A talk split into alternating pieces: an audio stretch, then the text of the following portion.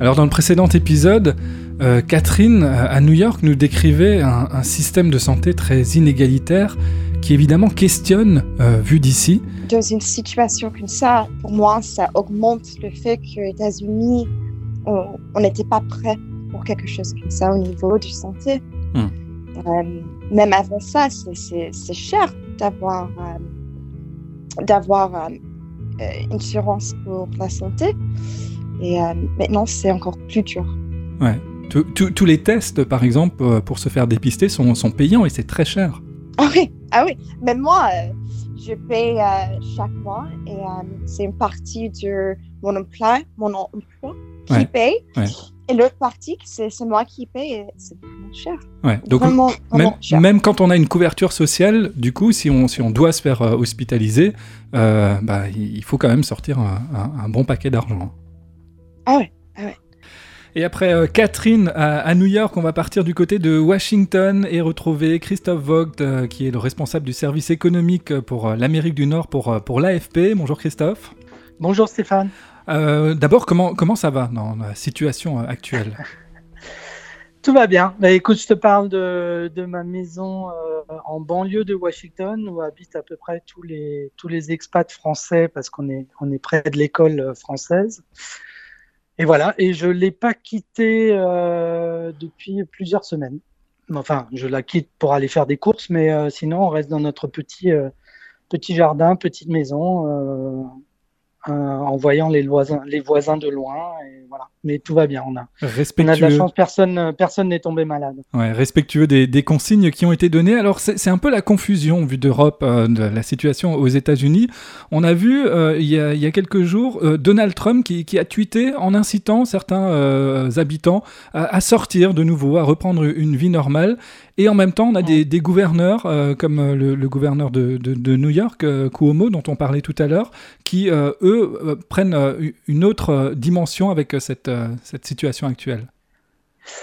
Alors, la situation de Donald Trump est un peu particulière cette année. C'est que la pandémie lui a volé sa performance économique. C'est-à-dire que le pays allait très bien pas oublier que juste avant que la pandémie ne frappe, on avait 3,7% de chômage, il y avait 2% de croissance. Globalement, avec plein de problèmes quand même aux États-Unis, on en est d'accord. Mais pour Donald Trump, du point de vue économique, ça allait bien. Et c'est extrêmement important puisqu'il se représente pour la Maison-Blanche à l'élection de novembre. En général, un président américain avec une bonne économie a toutes les chances d'être réélu. The United States has produced dramatically better health outcomes than any other country with a possible exception of Germany and I think we're as good or better. Donc pour lui tout ça c'est parti en fumée quasiment du jour au lendemain. Alors il a tout fait pour le préserver en essayant d'abord de minimiser la chose.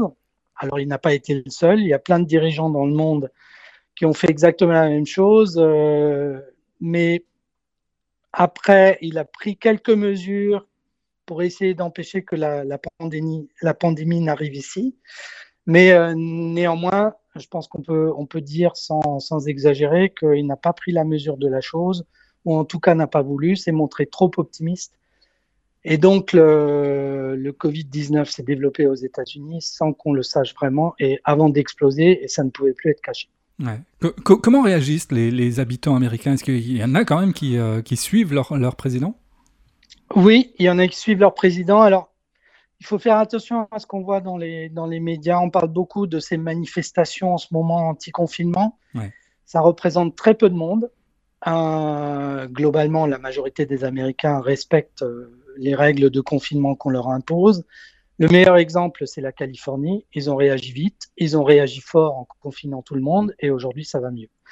New York a tardé euh, parce que Cuomo, aujourd'hui, c'est devenu un petit peu le gouverneur de l'Amérique. À l'instar de Giuliani, le maire de New York, euh, qui était le maire de l'Amérique après le 11 septembre. Mais il ne faut pas oublier que ni lui ni De Blasio, le maire actuel de New York, euh, eh ben, ils n'ont pas, ils pas pris la mesure de ce qui arrivait. De Blasio a encouragé lui aussi encore les gens à sortir. Euh, voilà, donc tout le monde s'est un peu trompé.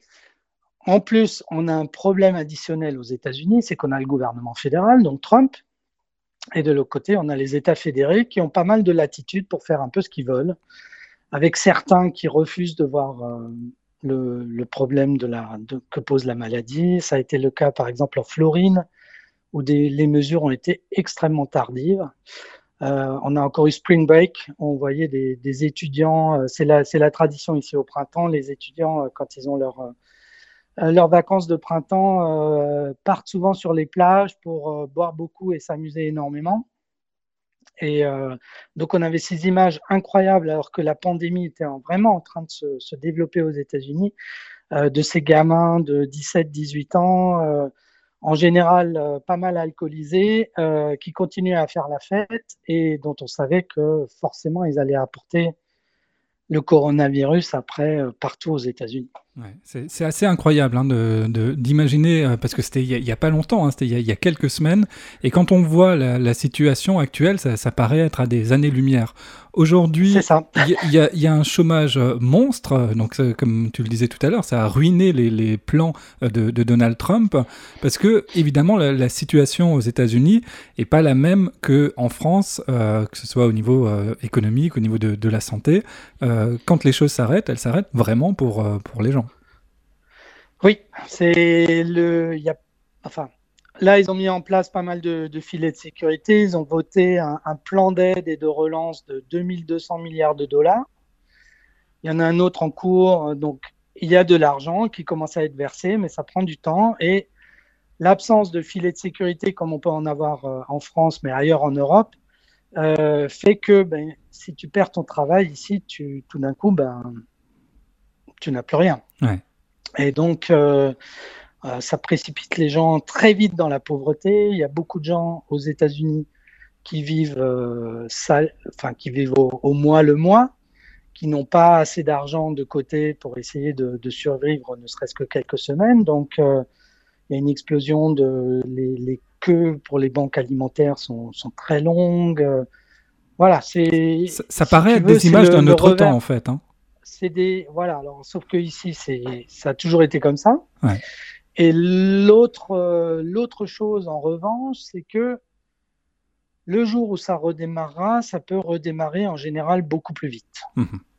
Si tu veux, il y a une flexibilité qui fait que les gens peuvent retrouver euh, un boulot plus rapidement et sont réembauchés plus rapidement, euh, qui fait qu'il y a un espoir, et c'est l'espoir que caresse Trump, c'est que on est ce qu'on appelle une, reprise en V, c'est-à-dire que ça chute brutalement, mais ça remonte aussi très très vite hein, de l'autre côté une fois que, le virus est maîtrisé.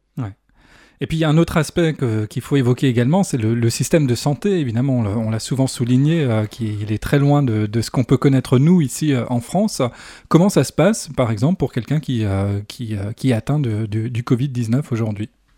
Alors, tout dépend de. Bon, en, général, les gens qui ont le Covid-19 sont, sont, accueillis en urgence, donc ça, ça limite un petit peu les, les frais. Mais ensuite, euh, les coûts euh, de santé américains sont énormes. Il y a des gens qui sont assurés, mais leur assurance ne couvre pas forcément tout. Et donc, tu te retrouves quand même très, très vite avec des, des factures qui peuvent atteindre des milliers et des milliers de dollars. Ce qui fait que beaucoup de gens ne se font même pas détecter euh, par euh, peur de, beaucoup de, de, gens ne se font pas ne se font pas détecter, ne se font pas soigner. Euh, l'absence de, par exemple, de filet de sécurité, l'absence de, de, chômage technique ou en, tout cas en grande partie fait que les gens vont au travail et ils y vont malades. Et donc, alors maintenant, ça a été freiné à cause des mesures de confinement, mais au début de la de l'épidémie, ça a aussi accéléré les choses parce que quand tu es malade Ici, tu perds ton salaire. Donc, tu continues à aller au travail, tu infectes tes collègues, et c'est comme ça que ça se développe. Évidemment, la, situation est, euh, très difficile euh, vue, euh, des, États-Unis. Mmh. oui, c'est. Enfin, voilà, il y a vraiment un aspect loi de la jungle qui reste vrai, même s'il y a, trop, ce serait trop long de rentrer dans les détails, il y a des protections, quelques-unes, un peu pour certaines personnes, mais pas d'autres. Euh, mais globalement, c'est beaucoup, beaucoup, beaucoup plus dur que euh, dans les pays européens.